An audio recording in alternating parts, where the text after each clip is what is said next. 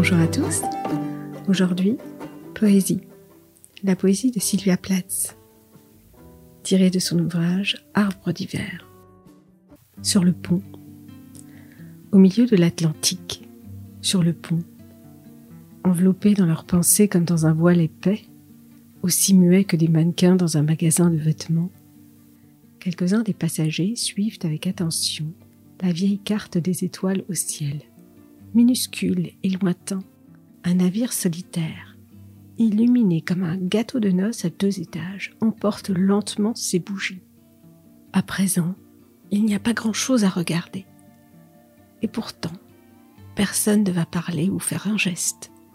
Ceux qui jouent au bingo ou au jeu de l'amour dans un carré pas plus grand qu'un tapis se voient bousculés par-dessus crêtes et creux. Chacun retenu en sa minute particulière, comme un roi dans les remparts de son château. De petites gouttes tachent leurs gants, leurs manteaux. Ils filent trop vite pour sentir l'humidité. Tout peut arriver là où ils vont. Le revivaliste négligé, à qui le Seigneur vient en aide. Il lui a donné un porte-monnaie, une épingle à chapeau de nacre et sept manteaux d'hiver en août dernier. Prie tout bas qu'il lui soit permis de sauver les étudiants des beaux-arts de Berlin-Ouest. L'astrologue à ses côtés, un lion, a choisi la date de son voyage d'après les étoiles. L'absence de blocs de glace le ravit.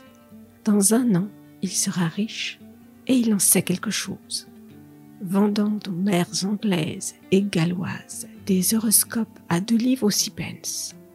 Et le joaillier aux cheveux blancs du Danemark une épouse à facettes parfaites pour prendre bien soin de lui, silencieuse comme un diamant, ballons lunaires attachés par un fil au poignet de leur propriétaire. Ces rêves légers flottent qu'on lâchera à l'annonce de la terre aimez la poésie, vivez pour la poésie, vivez en poète. C'est Miss Lemon qui vous le dit et qui vous le demande.